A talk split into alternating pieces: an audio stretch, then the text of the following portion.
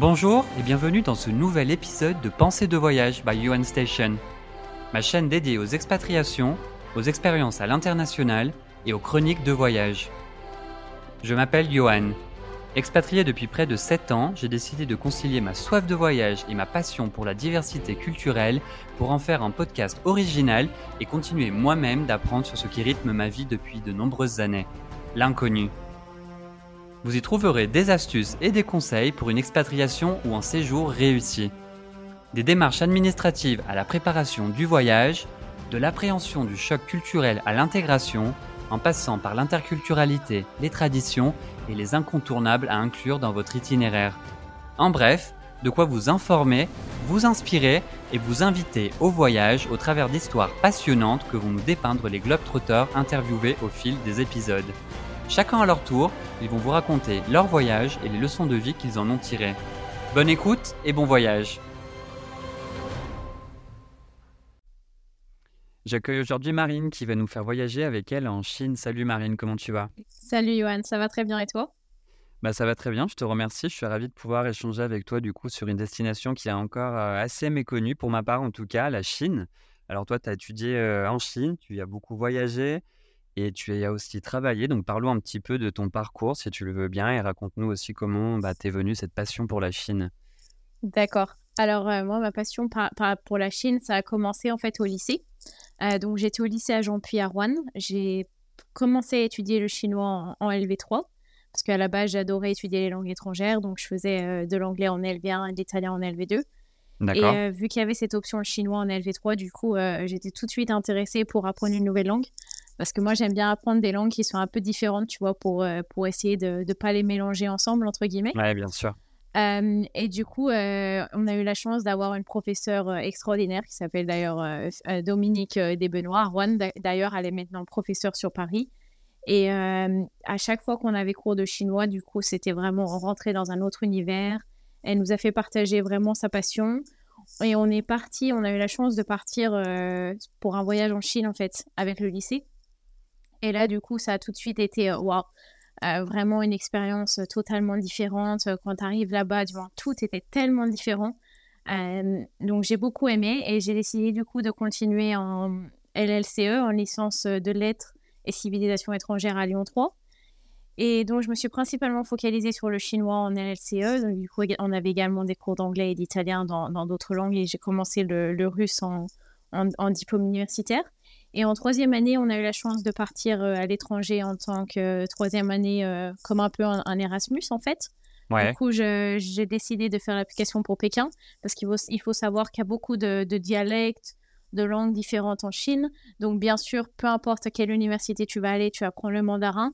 Mais moi, je voulais vraiment être à Pékin parce que c'est quand même euh, le lieu historique, la capitale historique. Et les gens, du coup, parlent tous mandarin, les gens qui habitent là-bas, au lieu d'aller dans un endroit, entre guillemets, dans le sud, par exemple, à Canton, où il y a plusieurs langues comme le cantonais, etc. Donc, ça n'aurait pas permis de, pratiquer autant le mandarin à l'extérieur de l'université. D'accord. Et après, à la fin de, de mon année d'échange, euh, j'ai décidé de rester une année de plus parce que je me suis dit c'est trop court, une année pour vraiment me focaliser sur la langue. Donc je suis restée une année de plus. J'ai arrêté en fait mes études en France. Je suis restée une année de plus en intensif de chinois. Et après, quand l'année s'est terminée, je me suis dit ah non, ça fait un peu encore court de rentrer. Euh, mais à ce moment-là, j'avais fait un, stage en hôtellerie qui m'avait beaucoup plu et je me suis dit j'aimerais bien peut-être euh, étudier l'hôtellerie, mais pas en France. J'ai pas envie de rentrer. J'aimerais bien connaître une autre partie de la culture et euh, des langues chinoises et j'ai décidé de partir euh, à Hong Kong où j'ai fait euh, mon master en hôtellerie à l'université de Polytechnique de Hong Kong. Et après, encore une fois, quand le master a été terminé, je me suis dit, bon, je vais essayer de travailler ici pour avoir un peu de l'expérience du travail à Hong Kong et, de la culture, etc. Parce qu'il faut savoir que c'est vraiment, donc c'est totalement une autre langue c'est totalement une culture euh, différente parce qu'avant, bien sûr, c'était une, colonie anglaise. Euh, donc, j'ai décidé de commencer à travailler là-bas et au final, donc, je suis restée deux ans à Pékin et environ six ans et demi à Hong Kong. D'accord. Ok, donc ça fait pas mal d'expériences. On va essayer de toutes les décortiquer une par une. Mais si on remonte à ton premier voyage en Chine, du coup, quand tu arrivé sur place, quelles ont été tes premières euh, impressions en termes de choc culturel notamment? Déjà, la, première chose que je me souviens vraiment, c'est quand tu arrives à l'aéroport, il y a vraiment cette, euh, cette, cette, odeur, entre guillemets, tellement particulière, tu vois, parce que c'était tellement une ville polluée à l'époque. Donc, du coup, dans les années 2010, c'était une ville extrêmement polluée. Il faut savoir, euh, Pékin, que par sa géographie, du coup, c'est une cuvette. Du coup, il n'y a pas beaucoup. Donc, quand tu n'as pas d'air qui rentre, du coup, tu as toute la pollution qui est restée. Il y avait énormément d'usines qui étaient construites euh, autour de la ville. C'est une ville qui fait quand même 180 km euh, du nord au sud. Donc, il est absolument tentaculaire et géante. Euh, du coup, vraiment, il y a vraiment cette odeur particulière-là qui, m'avait marqué. Et à peine tu sors de l'aéroport, donc déjà, il faut savoir que l'aéroport est immense. Euh, il y avait un, monde, une population, mais qui était immense. Euh, on n'arrivait pas à rentrer dans le métro, fallait pousser pour rentrer dans le métro. On avait des camarades qui étaient restés bloqués. On avait dû les attendre à la prochaine station de métro. Donc c'est vraiment ça les impressions. Et, puis au niveau aussi de, de tout, en fait, les gens, la façon de parler, euh, de la cuisine, c'est totalement différent. Après, on était resté dans un hôtel, entre guillemets. Donc, on n'a pas pu vraiment euh, avoir euh, beaucoup de connexion avec les gens pendant ce premier voyage. Mais c'était vraiment l'impression de waouh, c'est immense, c'est grand, c'est totalement différent. Et oui, c'est absolument un autre monde, quoi. Totalement de, opposé de ce à quoi on a l'habitude ici en Europe, pour le coup, du coup.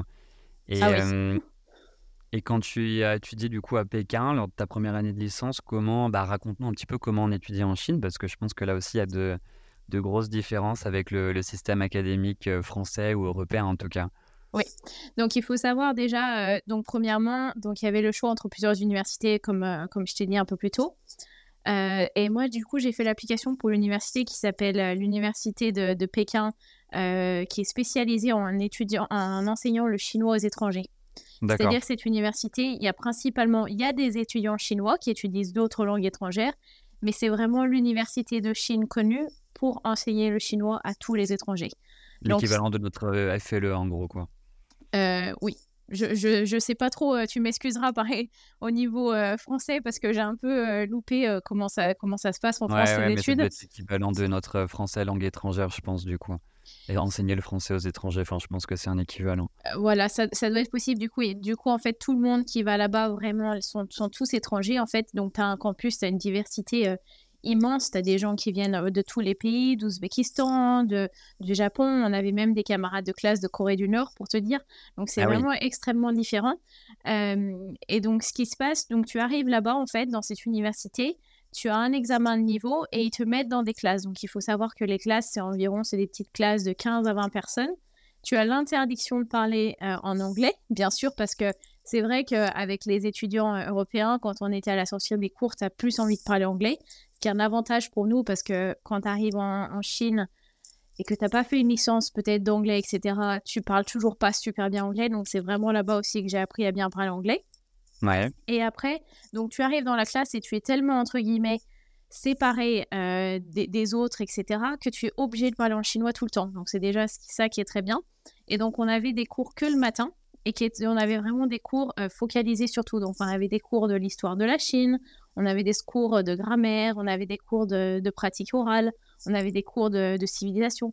Donc c'était vraiment du chinois intensif, mais pour tout en fait ce qui, ce qui, est euh, par rapport au chinois en fait. C'était pas forcément que de la langue c'était de tout.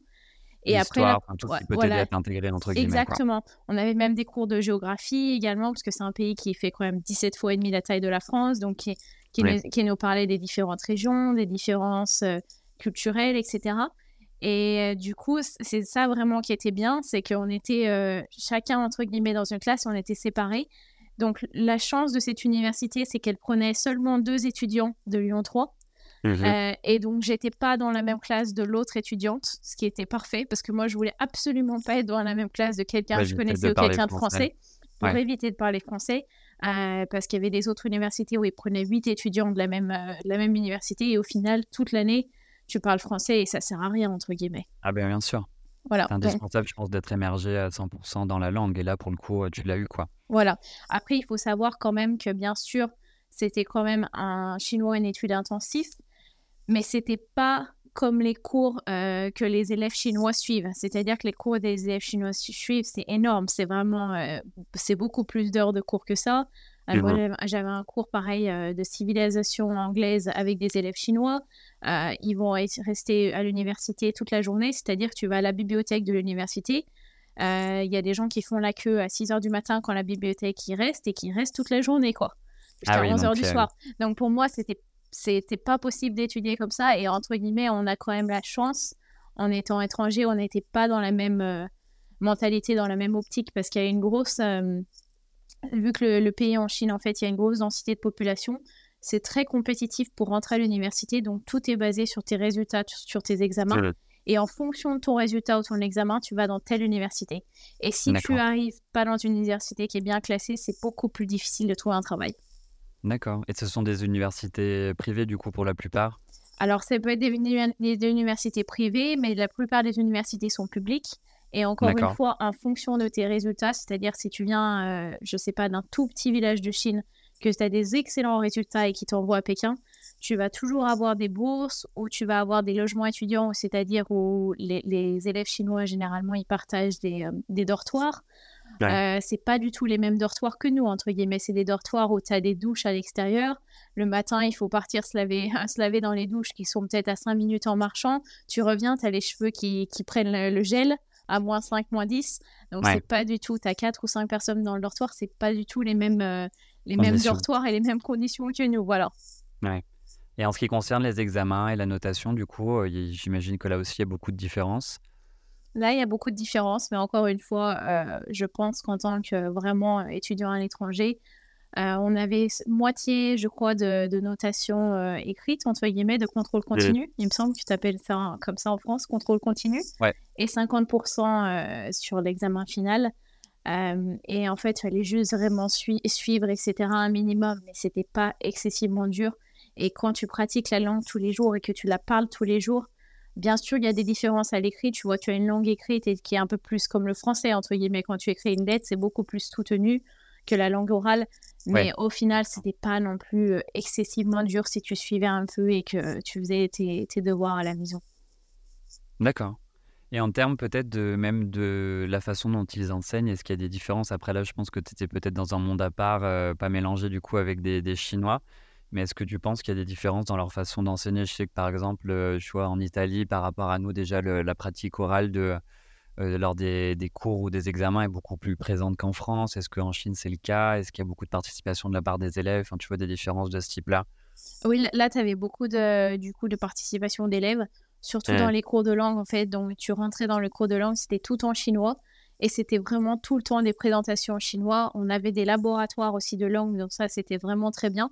Donc tu pouvais t'enregistrer et réécouter en fait ta prononciation parce qu'il faut savoir que le chinois, c'est une langue tonique. Donc euh, il y a quatre tons en mandarin et un ton neutre. Euh, donc le même mot, en fonction du ton que tu emploies, peut dire quelque chose de complètement différent. Et c'est vrai que ça nous permettait d'écouter en fait. Euh, donc du coup, on écoutait l'enregistrement de la prof et on s'écoutait derrière. Parce que des fois, tu te dis non, mais c'est le bon ton que j'ai prononcé. Mais quand tu réécoutes, tu te dis ah non, en fait, j'ai pas prononcé correctement. Et, ça, et ça, ça aide vraiment beaucoup quand tu veux vraiment bien parler chinois. C'est vraiment au début, surtout au début de l'apprentissage, c'est vraiment se focaliser sur les tons, sur la prononciation, sur le pinyin, parce que c'est vraiment très différent et c'est des sons qu'on n'a pas l'habitude en France.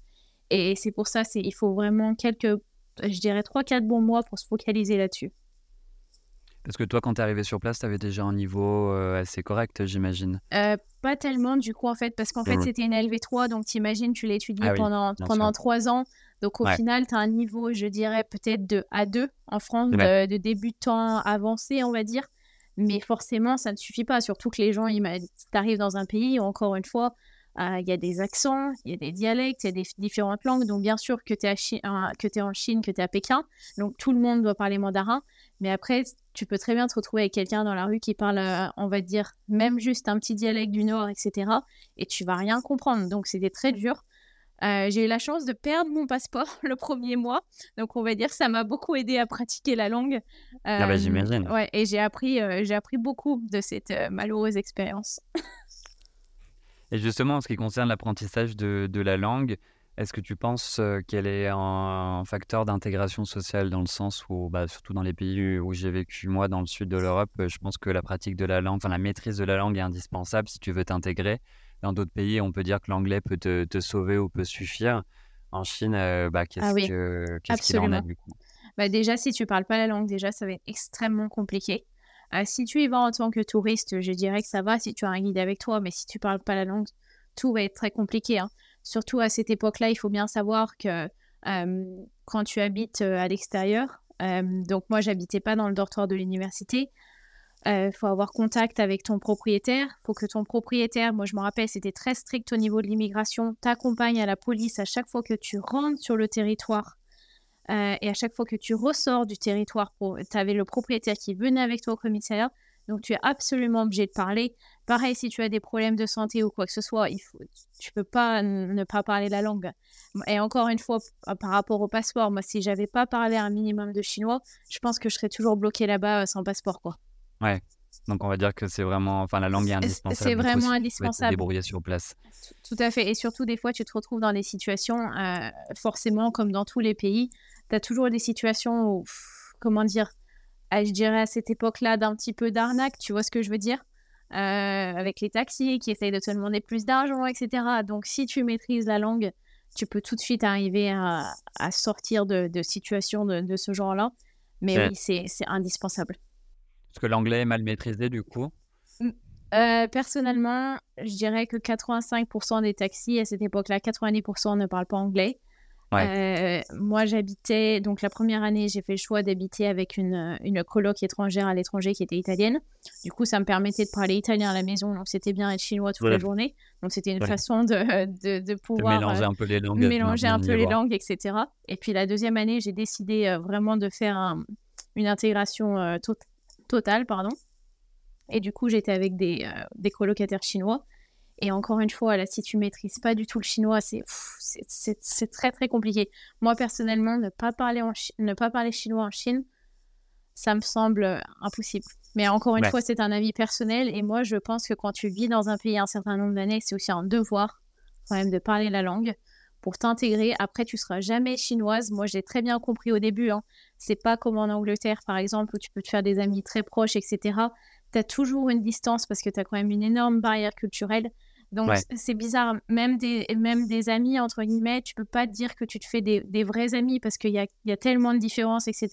Il y a des sujets sur lesquels tu vas parler en France que tu peux pas parler en Chine, euh, où les gens sont moins, sont moins tactiles, tu vois, qu'en France, etc. Euh, donc du coup, tu peux pas euh, te dire, entre guillemets, après ce nombre d'années, ça va pas être comme tes amis français, tu vois ce que je veux dire? Ouais, Tu vas pouvoir connaître depuis le début, depuis 10 ans, depuis 15 ans c'est une différence culturelle, mais, euh, mais 100%. C'est difficile à surmonter. Oh, oui, non, non, faut pas, euh, faut pas, si tu vas là-bas, entre guillemets, faut vraiment pas euh, avoir peur déjà de, la solitude, je dirais, de temps en temps. Et aussi, il faut vraiment aller là-bas pour, pour apprendre la langue. Quoi. Sinon, si tu y vas en tant que, que Français, encore une fois, et que tu restes avec des Français, ça ne vaut pas le coup pour moi. Mais c'est mon opinion. Et du coup, on va dire qu'aujourd'hui, tu es totalement bilingue, la langue, tu arrives à la maîtriser dans n'importe quel type de situation ou tu trouves qu'il y a encore des blocages parfois?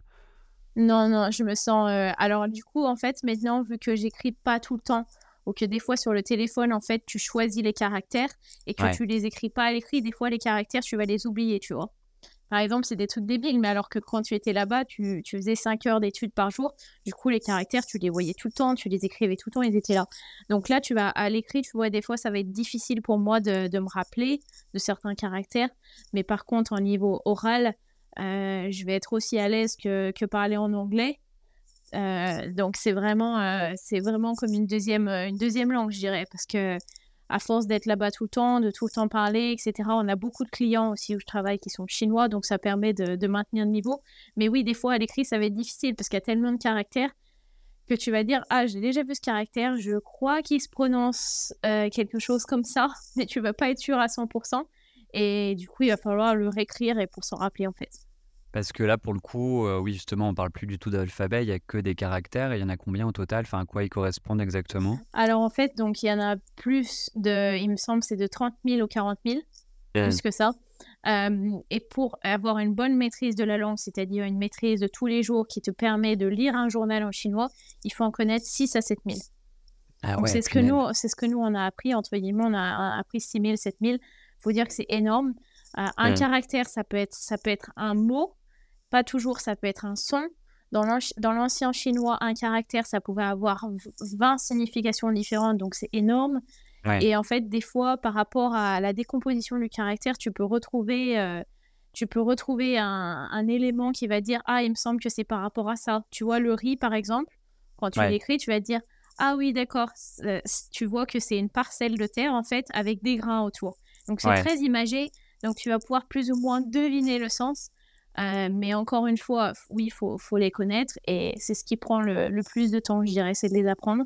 Du coup, on a des petits, euh, des petits cahiers quand on commence l'apprentissage qui s'appelle Apprentissage de l'écriture chinoise. Et du coup, tu as des, vraiment des tout petits carreaux qui sont divisés et qui t'apprennent à écrire les caractères. Mais au début, un caractère, tu vas l'écrire 30 fois, 40 fois. Et plus tu vas être euh, familière avec la langue, moins tu vas les écrire, plus tu vas essayer de le regarder et t'en rappeler. Euh, bien sûr, il y a un ordre, il y a un ordre d'écriture des caractères. Tu les écris pas euh, comme tu veux dans n'importe quel ordre, parce que du coup, un chinois, il va te dire tout de suite, ah c'est faux, tu l'as pas écrit correctement, ou il y a un trait qui devait, qui doit descendre, mais pourquoi le trait remonte? Donc, ils vont le voir tout de suite. Et oui, c'est difficile, hein, il faut limite des compétences en dessin pour le coup. je dirais pas en dessin quand même, mais oui, c'est difficile, il faut être patient. c'est pas, facile quand, quand tu n'es pas patient comme moi, je suis pas.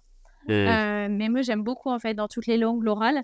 Donc, je me suis toujours focalisée sur l'oral et ça a toujours été, euh, tu vois, euh, moi, j'étais toujours la première partante pour parler avec les, les gens en premier, pour parler avec les taxis, etc. Et ça, ça vraiment, c'est le plus important, bien sûr, écrire il faut savoir qu'écrire, c'est très important parce que dans les régions où les gens ne parlent pas la même langue et pas le même dialecte, si tu sais écrire, tu peux arriver à t'en sortir. Tandis que l'oral, des fois, tu peux, tu peux te faire comprendre, mais tu vas rien comprendre de ce qu'ils disent. D'accord. ça peut aider. Complexe quand même, mais ça doit, être, ça doit être intéressant. Je pense que c'est un beau challenge, en tout cas, d'apprendre une langue, euh, une langue asiatique. Et en ce qui concerne le travail, parce que je pense que c'est un sujet intéressant aussi, vu que tu as beaucoup travaillé, comment, bah, comment est-ce qu'on travaille en Chine concrètement? Et quelles sont les habitudes de travail aussi des Chinois, parce que je pense que là aussi, il y a beaucoup de, choses à mentionner. Alors pour ça, je ne pourrais pas vraiment te parler de, Chine continentale, je pourrais vraiment te parler de Hong Kong, parce que moi j'ai fait qu'un stage, stage en Chine continentale qui était à Pékin, mmh qui était un stage, donc c'était des horaires de stagiaire, donc c'était pas non plus extrêmement difficile, etc. Il faut juste être à l'heure, respecter ton manager, etc. Mais je veux vraiment te parler de Hong Kong là. Donc, il faut savoir, Hong Kong, euh, c'est une zone économique spéciale ou c'est même un territoire spécial, entre guillemets. C'est un système spécial. Pour moi, personnellement, euh, je dirais que c'est pas la Chine. Il y, a, des personnes qui pensent que c'est la Chine. Peu importe, on n'est pas là pour, pour débattre de choses politiques. Euh, mais il faut vraiment savoir que c'est une culture, c'est une mentalité, c'est à part. Et au niveau du travail, c'est beaucoup plus intense qu'en Chine, on, va dire, parce que c'est beaucoup plus petit, il y a beaucoup plus de compétition, etc. Euh, ça a été très dur pour moi. Ma première année, ça a été horrible. Euh, j'avais, j'avais vraiment, j'avais limite plus de cheveux sur la tête tellement j'étais stressée. C'était, c'était vraiment intense. Il faut savoir que c'était euh, ma première, euh, mon premier travail en hôtellerie. C'était dans un hôtel de 499 chambres. les horaires, donc en fait, il n'y a pas de loi au niveau de, de travail.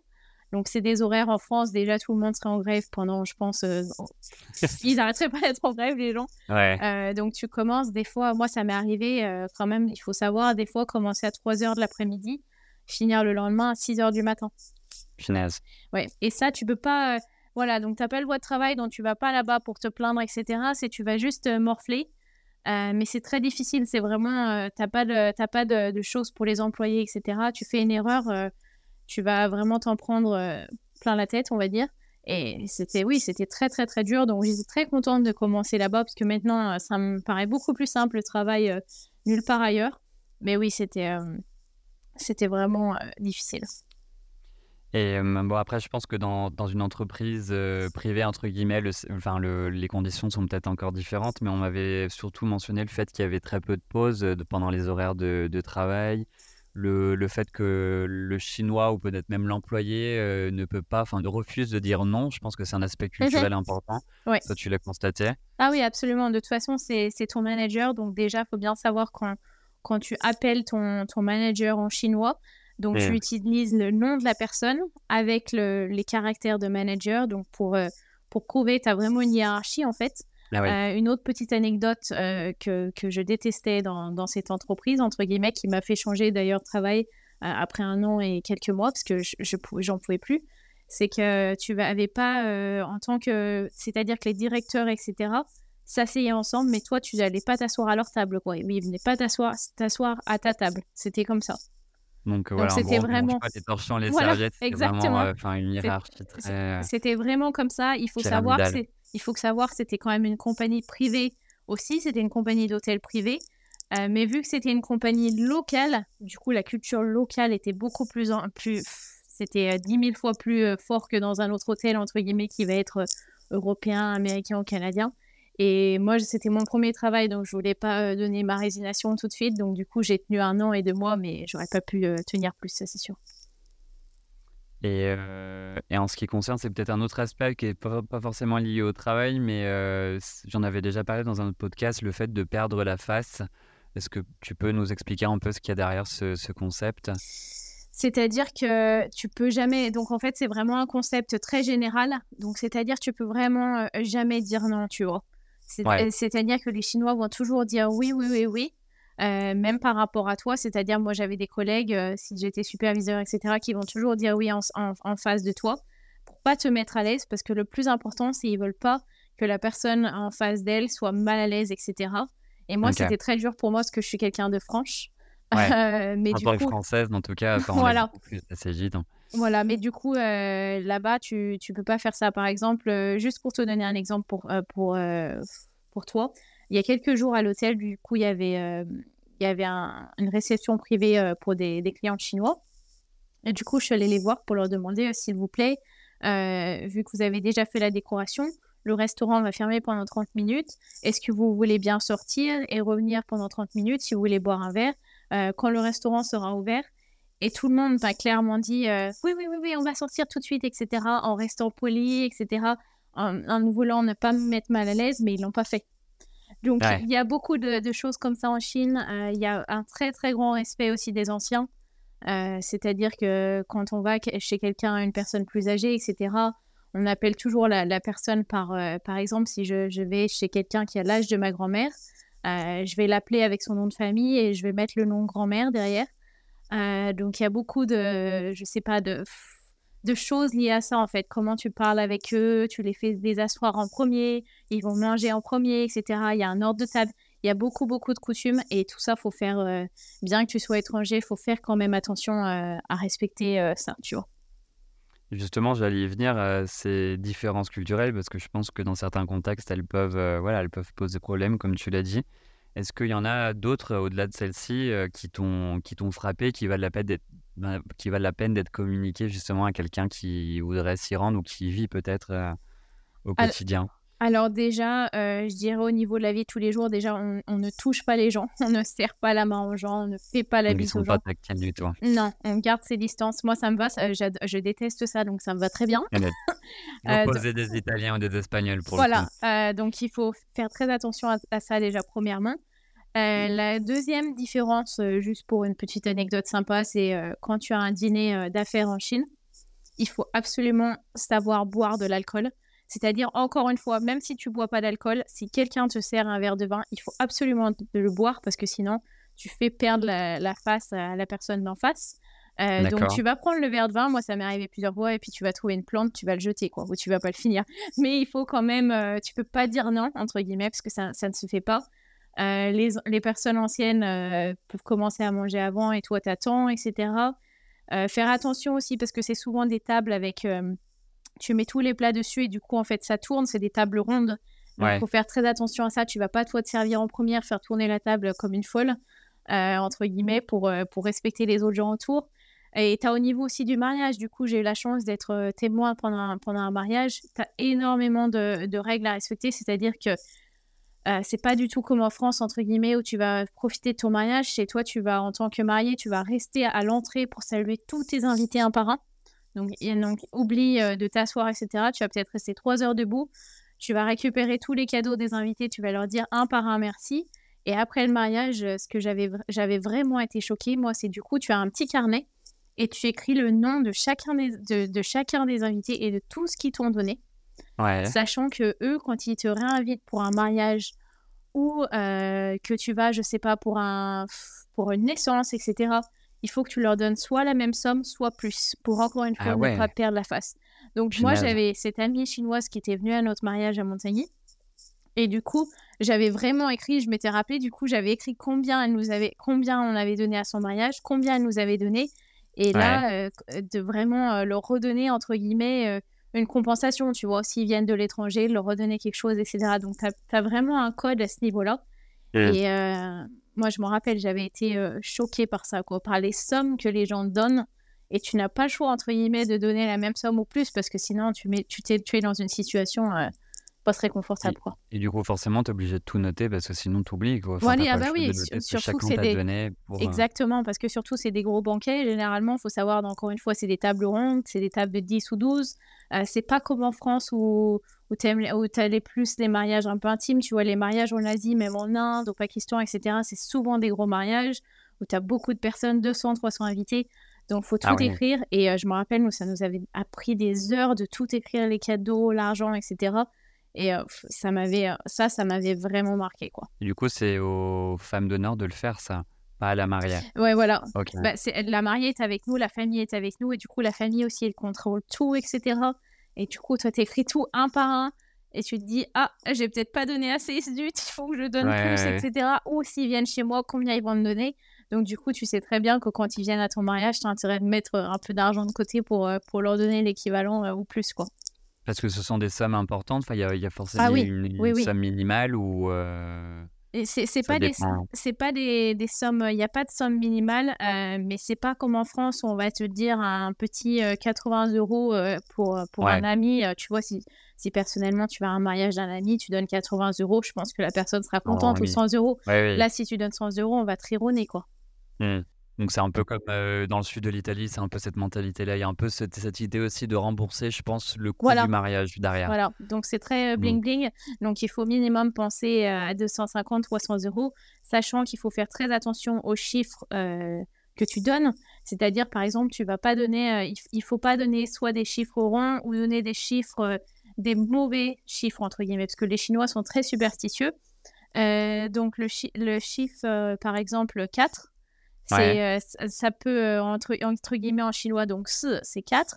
Mais si tu le prononces d'une autre façon, ça veut dire mourir. Donc c'est un ah chiffre qui est très, très porte-malheur. Euh, pareil, le chiffre 2, R, ça, ça peut dire quelqu'un de bête.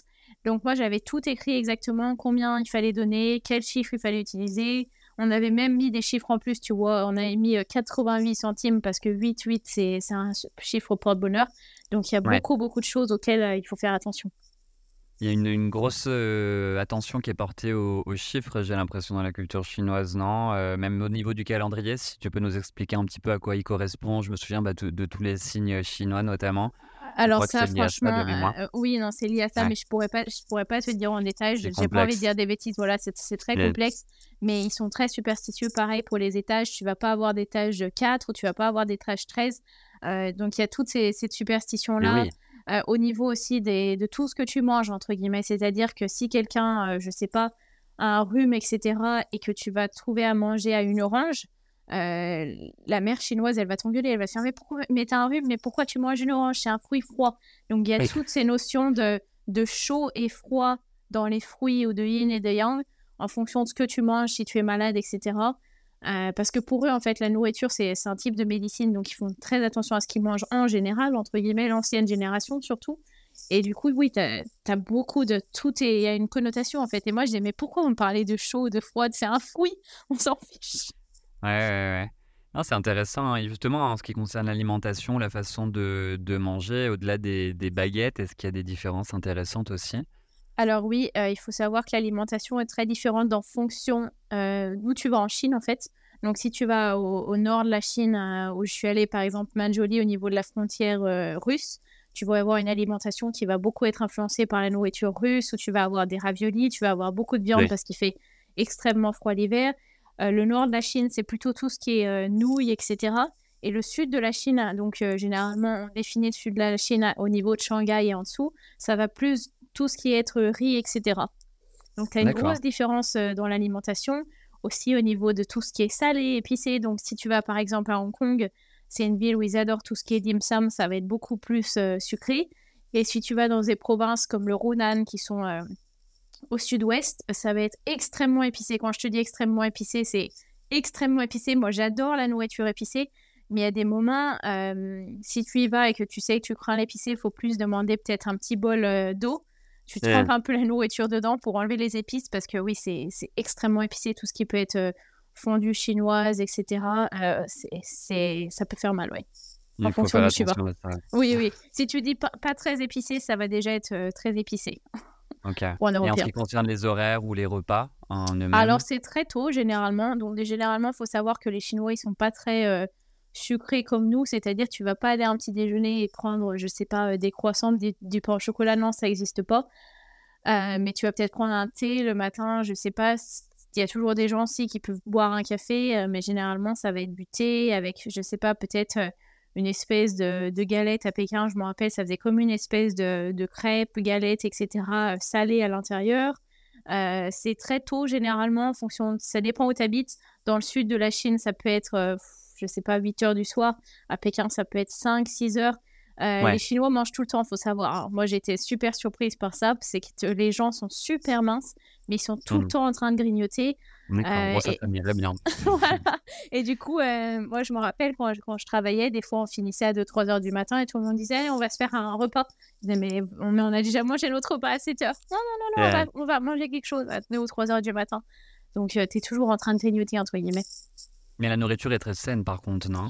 Alors, oui et non. Encore une fois, ça, dépend. Euh, et tu quand même, faut bien savoir la, nouvelle génération avec, euh, je on va dire, bah, pas celle qui arrive là, parce que maintenant, les, gens ont l'autorisation de faire plus qu'un enfant, mais quand même la génération de, je dirais, des années 2010-2000, où tu avec un enfant. Moi, je me rappelle quand j'étais là-bas, tu avais les grands-mères qui emmenaient euh, tous leurs petits-enfants uniques au, au McDonald's et qui, et qui, prenait, qui devenait vraiment obèse. Donc, entre guillemets, je dirais que vraiment l'ancienne génération, ils font très attention au niveau de la cuisine, etc. C'est très sain. Mais la nouvelle génération, entre guillemets, les, vraiment les, les enfants, euh, les petits-enfants, entre guillemets, je trouve qu'il y a vraiment euh, quand même pris sur, au niveau de la mondialisation, tu vois ce qu'ils mangent, c'est pas comme avant, entre guillemets. Ok. Donc, il y a un peu moins d'attention, du coup, qui est portée. Non, il y a euh, un peu moins d'attention qui est portée sur ça. Euh, je sais que maintenant à l'école aussi, ils commencent plus à avoir de cours de sport, etc. Parce que tu peux dire qu'il y a quand même une grosse différence euh, au, niveau des cours de sport. Tu vois, moi je me rappelle très bien à l'école, on avait des cours de sport, de basket, etc., de gymnastique, etc., de natation. Là-bas, les cours de sport, ça va être tu es dans la, tu es à l'extérieur de, je sais pas, du bâtiment, tu vas faire un petit peu juste de, gymnastique, d'étirement matinal, mais c'était pas tellement intense. Donc je sais que, voilà, donc maintenant ils sont en train de changer ça. Mais, mais oui, c'est pas comme euh, c'est pas comme avant entre guillemets, mais on va dire que c'est pareil que chez nous en France, tu vois. La nouvelle génération de maintenant avec euh, des livres roux, etc. C'est pas du tout comme euh, il y a 40 ans. Bien sûr, c'est en train de transformer nos, nos habitudes, c'est voilà. évident. Et justement, puisqu'on parle de bien-être, mais je suis pas sûr que ça en soit lié, mais ça m'est venu en tête en en parlant là, juste le, le côté, le fait qu'ils tiennent à avoir la peau blanche, à éviter un peu le, le soleil à tout prix. Mmh à quoi, à quoi c'est dû?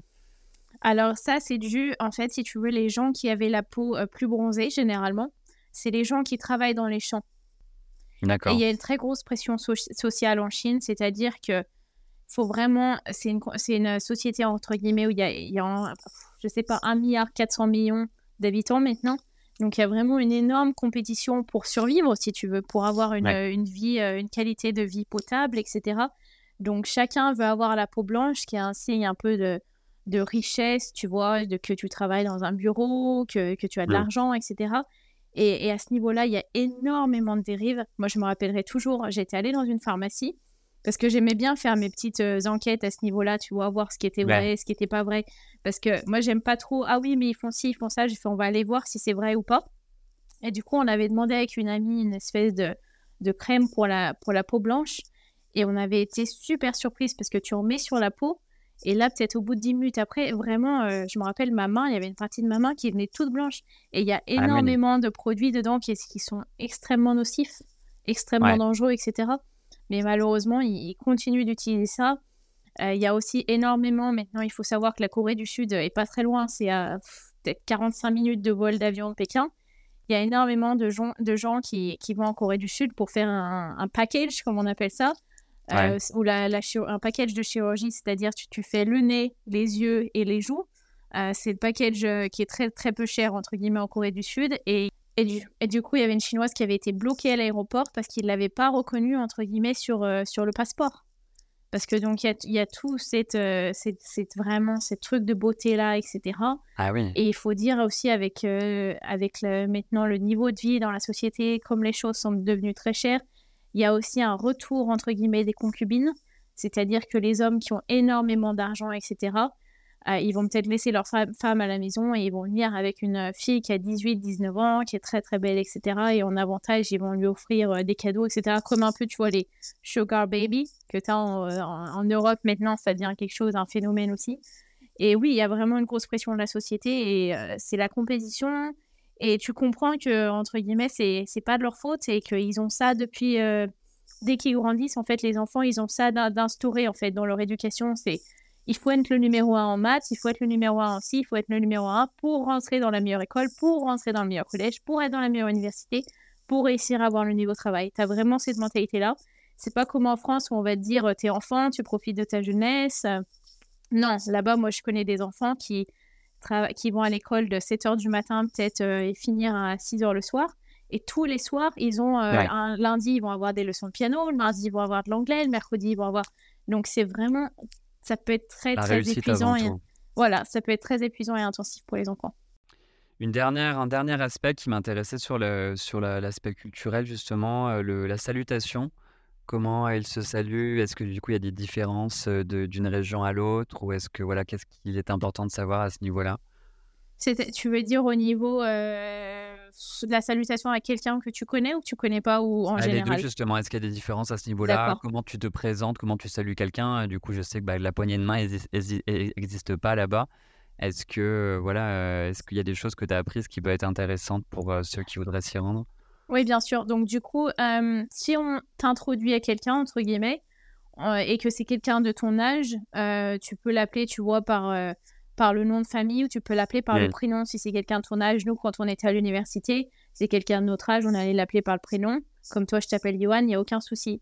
Euh, il faut savoir que pour les personnes d'un autre âge, si c'est dans un contexte professionnel, ça va être en fonction de, leur, de leur titre. Par exemple, si c'est ta professeur de chinois, tu vas l'appeler par ton nom de famille et tu vas ajouter le mot professeur. D'accord. Pour euh, être euh, plus respectueux.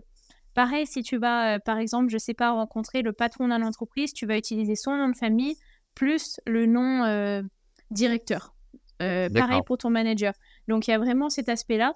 Si tu vas chez des gens, dans une famille que tu as invité, que tu es, je sais pas, ami avec l'enfant de la famille, moi, j'ai une très bonne copine chinoise. Du coup, quand je vais chez elle, ses parents, je l'appelle, du coup, sa mère à l'âge de ma mère. Du coup, je vais l'appeler tante. Ou si c'est sa grand-mère, je vais l'appeler euh, grand-mère. Euh, donc en fait, c'est vraiment une marque d'affection, c'est-à-dire tu, tu as du respect pour eux parce que tu l'appelles euh, par la distinction de l'âge qu'elle a en fait, donc tante. Mais ça veut dire aussi que tu les respectes dans le sens où c'est un peu comme de la famille pour toi. Donc c'est vraiment, faut prendre en différence entre guillemets, je dirais plus le contexte professionnel ou familier en fonction de ça.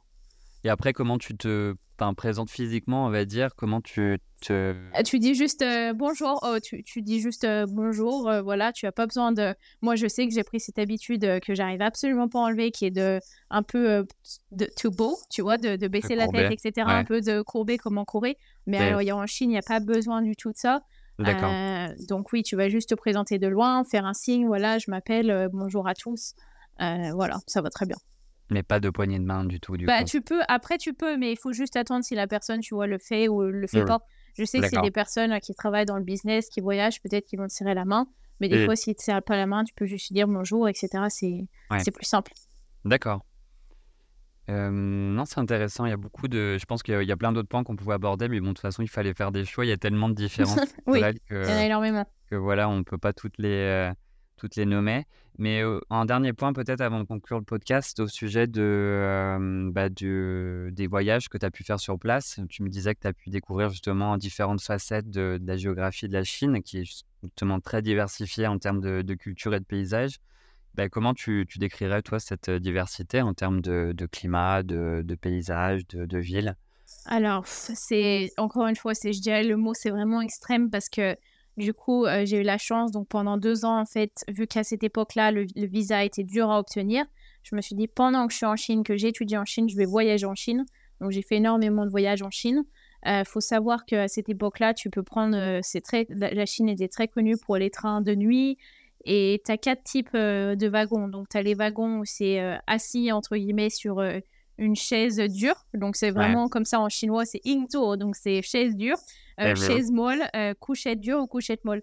Donc, tu ah peux très bien t'acheter euh, une chaise dure, c'est-à-dire tu vas voyager, tu vas avoir un voyage terrible physiquement dans le sens où tu vas être assis 40 heures sur une espèce de banquette en bois avec peut-être, je sais pas, une dizaine d'autres chinois, mais tu vas pouvoir faire des connaissances, pratiquer ta langue et ça, c'est génial. Mais tu vas peut-être payer, je sais pas, 15 euros et tu vas partir de Pékin et tu vas te retrouver au sud de la Chine. Donc, je faisais beaucoup de voyages comme ça. Moi, ça m'a permis de rencontrer des gens, de parler chinois euh, et de voyager pour très peu, très peu cher, parce qu'à cette époque-là, j'étais étudiante. Et du coup, au niveau des paysages, euh, donc juste pour euh, prendre des exemples, Manjuli, donc, qui est vraiment tout au nord ou est de la Chine, qui est en, frontière avec la Russie, c'est un endroit où, quand, quand je suis allée, il faisait moins 40 degrés. C'est-à-dire tu as rien qui pousse, etc. C'est comme en Mongolie, comme en Sibérie, c'est-à-dire des plaines vraiment très très basse, euh, où les gens mangent énormément de viande, etc. Euh, beaucoup de vent. tu as l'impression, oui, franchement, c'est comme si tu étais en Russie, entre guillemets, ou en Sibérie. Et puis tu vas te retrouver dans des endroits tout au sud de la Chine, au niveau Vietnam, où tu vas te retrouver avec des rizières, des collines, beaucoup d'eau, beaucoup de soleil, où il n'y a pas d'hiver. Les gens, ils parlent un autre dialecte, il y a des autres minorités où tu peux te retrouver en, plein ouest de la Chine, au niveau du Kyrgyzstan, où les gens ressemblent aux, Turcs, et c'est des minorités aussi, où 90% d'entre eux sont musulmans, euh, où il fait chaud toute l'année. Voilà. Exactement, les Ouïghours qui font partie de, de la partie du, du, Xinjiang en Chine. Donc tu peux te retrouver aussi au Tibet, où c'est encore une fois une autre langue, une autre culture, etc. Tu vas te retrouver à Shanghai, ils parlent un autre dialecte. Après, tu à Hong Kong. Donc c'est vraiment une diversité euh, de paysages et de cultures impressionnantes. Hmm. Et justement, quelle, euh, quelle région, toi, quel lieu tu recommanderais? Enfin, Quels sont les lieux qui t'ont le plus marqué? Alors moi j'ai beaucoup aimé personnellement. Après euh, j'y suis pas restée très longtemps parce qu'il faisait trop froid. Je déteste le froid.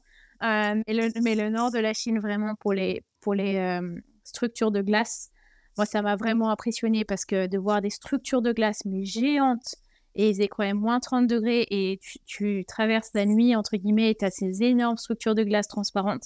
Ça, ça m'avait beaucoup impressionné. Euh, la muraille de Chine, alors aussi, il faut aller la visiter, bien sûr. Éviter tous les endroits qui sont très, très touristiques, comme euh, euh, c'était, il me semble, etc., où ils ont même construit un Starbucks sur la muraille, c'est n'importe quoi. Donc, éviter ces endroits qui sont trop historiques. Par exemple, il faut faire attention aussi dans quelle partie tu vas, parce qu'il y a certaines parties de la muraille euh, qui sont, euh, entre guillemets, disputées. Les terres sont disputées avec des autres paysans. Donc, nous, on a vu des soucis d'ailleurs, un, un, endroit avec, euh, avec un paysan qui ne voulait pas nous laisser passer. D'accord. et après, tu as vraiment, moi, cette partie que j'adore, c'est-à-dire la route de la soie qui commence à Xi'an, où c'est l'ancienne capitale, une des anciennes capitales de la Chine, où tu as tous les tombeaux de la dynastie des Tang, etc où tu as toute la ville qui est, euh, entre guillemets, la ville, tu as un mur fortifié autour qui est magnifique. Et là aussi, tu commences à voir la population ouïghour. Et donc, tu commences aux routes de la soie à ce niveau-là. Et après, tu continues pour aller jusqu'au Xinjiang, qui est un endroit euh, absolument magnifique. Moi, c'est des, des, endroits, personnellement, j'ai adoré. Euh, et je trouve que c'est beaucoup plus intéressant que les grandes villes en elles-mêmes. Après, Pékin est une ville extrêmement intéressante.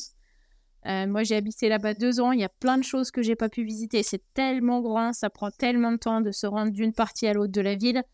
Euh, mais il y a toujours un temple à visiter. La muraille, euh, par exemple, la cité interdite, pardon, j'y suis allée sept fois. J'ai même pas pu tout voir, je pense, tellement c'est grand, tellement ça prend du temps à tout voir. Donc, c'est une ville qui est exceptionnelle aussi. ça dépend vraiment des intérêts de chacun, tu vois. Bien sûr. mais vraiment, surtout, il me semble en plus qu'il va y avoir un, un, changement au niveau du visa. Euh, il me semble que j'ai entendu parler d'un changement, c'est-à-dire que maintenant, il n'y aura plus besoin de visa pendant, je pense, une quinzaine ou vingtaine de jours.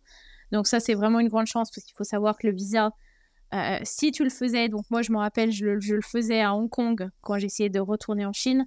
Et vu qu'il y avait beaucoup de, personnes qui, travaillaient en Chine, qui faisaient des stages, il y avait tout le monde qui venait à Hong Kong faire son visa. Et c'était très compliqué d'avoir un visa, ça prenait du temps. Si tu voulais rester chez des amis chinois, il fallait avoir plein d'informations c'était super compliqué. Donc là, c'est un, un, très bon changement. Et entre guillemets, encore une fois, ça dépend vraiment de, ce que chacun aime. Euh, il faut faire attention. Il y a des régions, oui, qui sont plus compliquées à y aller, comme le Tibet. Tu veux pas y aller comme ça. Il faut un visa, il faut un guide, il faut être un groupe. donc, il y a quand même quelques tensions, entre guillemets, politiques ici et là dans quelques régions dont il faut faire attention. Mais franchement, il y a énormément de choses à faire. et moi, j'ai encore plein de choses que j'ai pas visitées et j'aimerais vraiment y retourner pour visiter surtout la partie ouest. C'est vrai que c'est un pays qui est tellement immense, un peu semblable aux États-Unis, où je pense que d'un bout à l'autre, tu arrives à trouver de tout en fait, en termes de paysages, de villes, de ah oui, oui, absolument. C'est encore plus même diversifié. Donc, je pense qu'il faut, il faut faire des choix parce qu'en effet, tu peux pas tout faire. Non, tu peux pas. C'est impossible de tout faire. même en deux ans, je te dis, si tu voyages en, étant étudiant, tu as quand même beaucoup de vacances, tu peux pas tout faire. si tu y vois pour 15 jours, il faut absolument, je pense vraiment déjà, si tu te focalises sur une région ou euh, une ou deux villes, c'est déjà énorme parce que ça prend du temps encore une fois de, de voyager d'un bout à l'autre. Il y a aussi les bus de nuit, il faut savoir c'est des bus couchettes, donc ça, ça peut te, entre guillemets, save time parce que donc tu dors la nuit dans le bus, tu arrives le matin dans une destination. Mais euh, oui, il faut absolument euh, essayer de se focaliser. Et c'est pas facile parce que tu as envie de tout faire quand tu es dans un pays comme ça. Bien sûr. Non, en tout cas, intéressant. Donc, euh, à voir du coup si je me rends là-bas, ce que je choisirais. Mais euh, c'est, je pense qu'il y a beaucoup de choses à voir, en effet. Donc, il faut, il faut prioriser, quoi, comme dans chaque voyage. Mais si tu y vas, tu peux me dire, je te donnerai des recommandations. Ouais. Mais on laissera peut-être éventuellement, euh, pire quelques liens en dessous du podcast pour ceux qui, qui seraient intéressés. Et pour conclure, du coup, quel conseil toi tu donnerais aux personnes qui voudraient s'y rendre? Ou plutôt quel, quel conseil toi t'aurait été utile avant, avant d'aller en Chine pour la première fois? Alors ça, c'est vraiment une très bonne question. J'y ai pensé, mais c'est n'est pas une question facile à, répondre. je pense vraiment qu'il faut être... le, conseil numéro un, c'est être ouvert d'esprit déjà. Et, je pense que c'est une chose qui est super importante à notre époque aussi, avec toutes les, les guerres et les problèmes qu'il y a. Il y a beaucoup de gens qui, qui, font des amalgames, etc. Et je pense qu'il faut vraiment garder l'image en tête que oui, les gens peut-être font ça dans la vie de tous les jours, mais pourquoi font-ils ça? C'est-à-dire, il y, a, une réponse à ça. Pourquoi font-ils ça? Moi, je me demandais pourquoi, mais pourquoi ils sont si euh, compétitifs au niveau des cours? Pourquoi ils sont si chiants, etc. Ça m'énervait. Mais au final, il faut se rendre compte aussi de la, cruauté de la société, entre guillemets, de la cruauté, pardon, de la société, excuse-moi, je ne sais plus parler français. Euh, la cruauté de la société et de comprendre qu'en fait, oui, ils sont éduqués comme ça et ils font ça parce qu'il y a une certaine raison et non, ils font pas ça parce qu'ils sont méchants et aussi pourquoi il y avait des, questions comme ça. J'avais pourquoi. Euh, ça, c'est un aspect aussi intéressant. C'est juste une petite anecdote pour finir. Quand tu vas dans un certain parc de Pékin, tu vas trouver euh, dans certains euh, parcs, entre guillemets, cachés, donc tu vois pas trop quand tu es étrangère, parce que toi, tu vas visiter les points importants du parc, mais dans des endroits cachés de parc, tu vas voir où il y a beaucoup de personnes âgées. Avec des petits panneaux écrits, par exemple, recherche homme de 30, ans, de 30 à 40 ans, qui a un bon travail, qui a une licence, un master, qui a un appartement, qui a une voiture. Donc c'est très très matérialistique et je disais mais c'est horrible. Ils, n'ont pas du tout la notion qu'on a de, de l'amour, de tomber amoureux de quelqu'un, c'est très matérialisé, etc. Et au final, tu te rends compte, oui, ils sont comme ça parce qu'ils n'ont pas peut-être toutes les aides qu'on a en France et tout. Et qu'une femme, entre guillemets, si elle n'a pas beaucoup d'argent ou si elle n'a pas euh, un bon diplôme d'université, elle va penser à sa sécurité, ce qui est quand même naturel, tu vois. Mais au final, il faut réfléchir à pourquoi c'est comme ça et qu'il y a certainement une autre raison et rester, euh, rester à garder, avoir, garder un esprit ouvert. Et ça, c'est c'est pas facile au début. Et moi, je me rappelle, il y avait des périodes où ça allait très bien et il y avait des périodes où j'étais très frustrée quand je marchais dans la rue et qu'il y avait, je voyais tout le temps, avec quelqu'un qui me regardait, qui disait Ah, il y a une étrangère, regardez l'étrangère, regardez l'étrangère. Parce qu'à cette époque-là, tu n'en avais pas non plus tellement. Et j'étais trop énervée. J'étais, mais ils vont pas me laisser tranquille, c'est pas possible. Et Mais c'était admiratif ou, dans, dans, enfin, ou plutôt mal vu, on va dire, de... de ah, non, je dirais pas que c'était mal vu, tu vois. Je dirais juste que c'était de la, de la simple curiosité. C'était pas du tout mal vu. Il y avait des gens, des fois, qui étaient très sympas euh, quand tu es sur la place Tiananmen, où c'est des gens qui viennent pour voir... Euh, le, pour voir le, le Beausoleil de Mao Zedong, et c'est des gens qui ont fait peut-être 7-8 000 km, qui arrivent du fin fond de la Chine, qui n'ont jamais vu d'étrangers, et ils veulent prendre une photo de, de, leur enfant avec toi. Je trouve ça marrant, tu vois. Mais après, quand c'est tous les 3 mois, 4 mois, 5 mois, 6 mois, t'as ça, au bout d'un moment, tu vas être frustré. Ah, j'imagine. Ils ont une belle vision quand même de l'Europe et de, des Français, j'ai l'impression, non? Euh, Je pense que oui. Après, pas tous, entre guillemets. Ça dépend, tu vois. Mais il faut garder, en fait, cet esprit, euh, cet esprit ouvert. Et ça, c'est le, le conseil numéro un. et de pas essayer d'être frustré, etc. Et aussi, l'autre conseil, c'est que moi, que je, que je donnerais, c'est qu'au début, tu es très enthousiaste, tu as envie de tout faire, tout essayer, nan, nan, nan, et au bout d'un moment, tu commences à. Je sais pas, je sais pas comment expliquer ça, à te gaver, en avoir marre. Et je pense qu'il faut essayer au début peut-être de se freiner, etc., de, de, de regarder les choses d'un œil un peu plus, plus loin pour éviter, tu vois, d'avoir trop. Moi, j'avais trop de frustration des fois et du coup, euh, en fait, je, m'engueulais avec eux ou je m'énervais, tu vois. Il y avait des gens qui me disaient la ouais alors que étrangère, alors que j'avais pas besoin de m'énerver, tu vois. Ouais, je pense qu'il faut prendre beaucoup de recul de toute façon quand on vit à l'étranger. Euh, parce que je pense même en tant que Français, j'ai réfléchi ça l'autre jour, on peut avoir parfois une approche un peu arrogante, tu vois. Pourquoi ils font pas comme nous Pourquoi c'est ah différent Peut-être même une approche, j'ai envie de dire, c'est exagéré, mais une approche un peu de colonisateur. Enfin, tu vois, pourquoi tout le monde ne fait pas comme nous? Et il il faut pas oublier que ouais, dans le monde entier, on a des, des coutumes différentes. Mais comme tu l'as dit toi, il faut remettre les choses dans leur contexte. Quoi. Les, Tout à fait. toutes les cultures font, ont des habitudes ou des conditions qui sont liées à leur passé, à leur histoire, à, l'économie, à la politique. Donc il faut, ouais, il faut analyser tout ça. Quoi, c'est sûr. Même au niveau de la politique, comme tu dis, tu peux pas avoir le système qu'on a en France, tu peux pas l'avoir en Chine. C'est 1 million 400 milliards de personnes avec euh, un pays qui fait 17 fois et demi la taille de la France.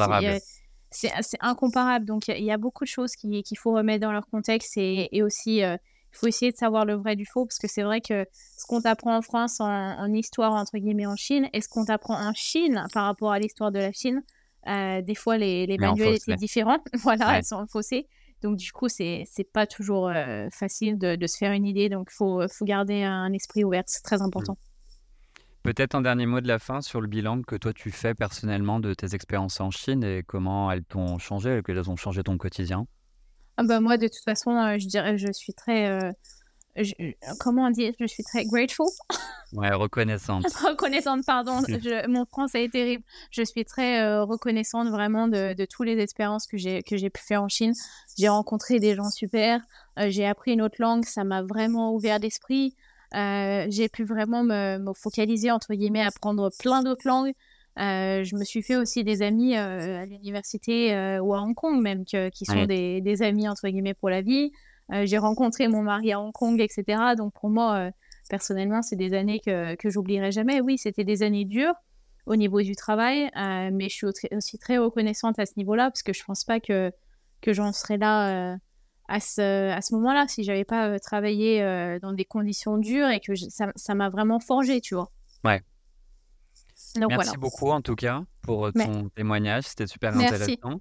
On ressent bien tout, tout l'amour que tu as pour la culture et pour le coup, tu as pu nous donner des exemples très concrets, beaucoup d'anecdotes, donc je pense que c'est le plus intéressant, c'est ce qui parle le plus aux, gens et à ceux qui pourraient éventuellement vouloir s'y rendre. Donc c'était c'était super intéressant.